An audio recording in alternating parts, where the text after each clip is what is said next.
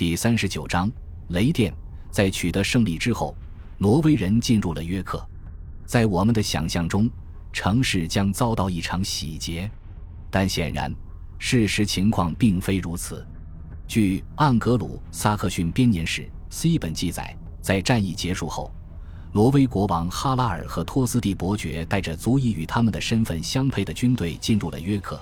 而且得到了城市方面所提供的人质和给养，听起来约克的市民似乎不战而降，并且得到了优厚的条件。当他后来重写有关这一段历史的《盎格鲁撒克逊编年史》的时候，伍斯特的约翰切切实实地写道：双方交换了人质，一百五十名市民被用于交换同样数量的挪威人。这确实是哈德拉达所期待的友好合作。在前一年。托斯蒂可能还是全诺森伯里亚人的公敌，而现在他显然能得到一小部分约克人的支持。在他身后有一支凶残的维京人军队撑腰的情况下，事情则尤为如此。约克的盎格鲁丹麦血统的贵族素来对南方的统治者并不十分忠诚。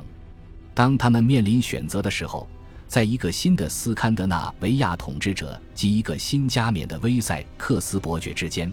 他们更愿意选前者。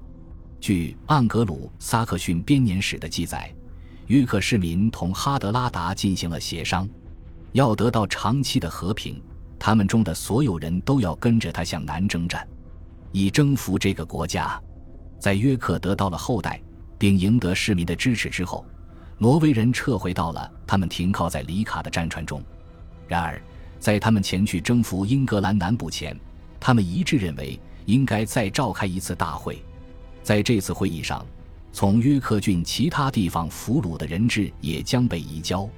出于某些我们仍不清楚的原因，会议的举办地既未选在里卡，也非约克城，而是选在了约克城以东八英里的一处定居点。这里是德文特河上的一处名为斯坦福桥的渡口。九月二十五日，哈德拉达和托斯蒂正在此等候，他们期望。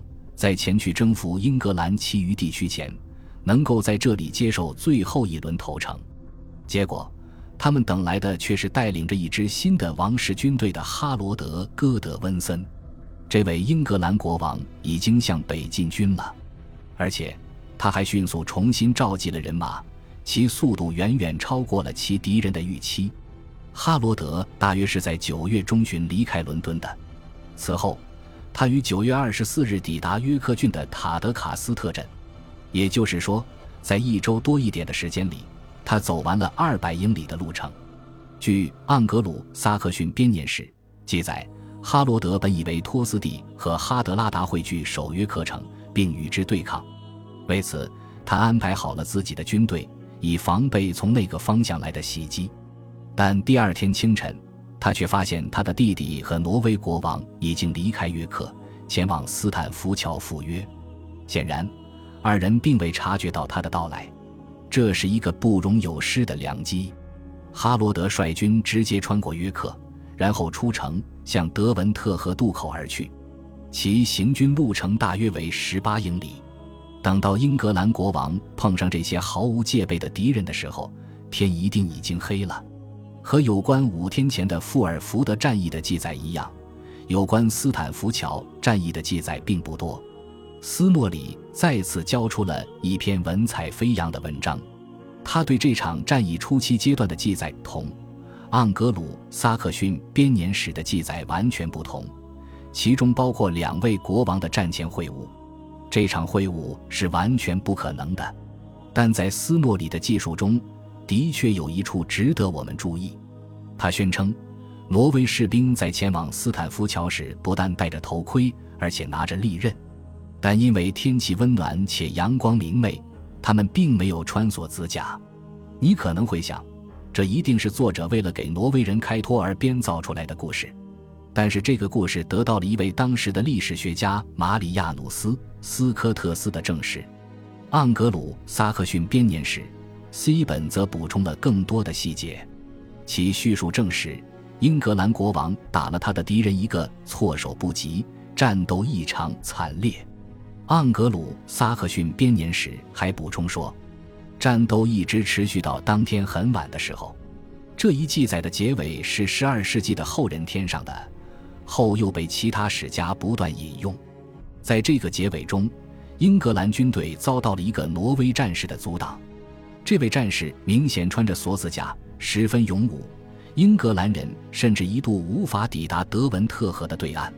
直到最后，一名英格兰士兵鼓足勇气潜到桥下，用长矛刺穿了这个维京人身上唯一没有铠甲保护的地方。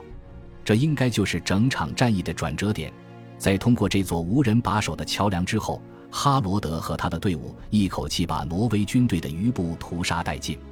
哈德拉达和托斯蒂也未能幸免。盎格鲁撒克逊编年史地本记载战斗异常的焦灼。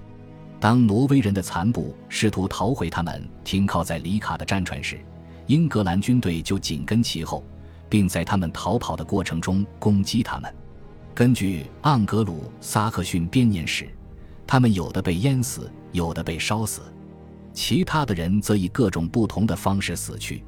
到了最后，挪威一方几乎无人幸存。《爱德华王传》的作者为托斯蒂之伤而泣泪，描写了血流成河的场景。乌斯河道被死尸阻断，而距亨伯河入海处几英里远的水域都被维京人的血水染红了。只有那些逃回里卡的人才得到了对手的怜悯，而且只有发誓永不再来，他们才能逃过一死。盎格鲁撒克逊编年史地本记载，哈德拉达的儿子奥拉夫也在逃过一死的人当中。总而言之，挪威人的惨败已经得到了盎格鲁撒克逊编年史的印证。按照这一描述，只需要二十四艘船就可以把所有的幸存者送回国内。战斗结束后，无论是英格兰人还是挪威人，成千上万的士兵的尸体被丢弃在他们倒下的地方。半个多世纪后，奥德里克·维塔利斯写道：“旅行者们仍可以看到山一样的逝者遗骨，并以此辨认出昔日的战场遗址。”尽管如此，托斯蒂·戈德温森的尸体还是被人从大屠杀的现场找到并带回约克厚葬。喜欢描述此类细节的马姆斯伯里的威廉写道：“人们是靠两片肩甲之间的一个油辫认出他的尸体的。可以确定的是，他的兄长在取胜后同样返回了约克。即便不讨论其他的事情，他也会想要与当地的市民进行一次严肃的对话，讨论一下他们对挪威国王的热心支持。因此，哈罗德·戈德温森很可能出席了托斯蒂的葬礼。”北风仍然在吹，就像鞭子一样抽打着他。然而，就在战斗结束后两天，风向变了。感谢您的收听，喜欢别忘了订阅加关注，主页有更多精彩内容。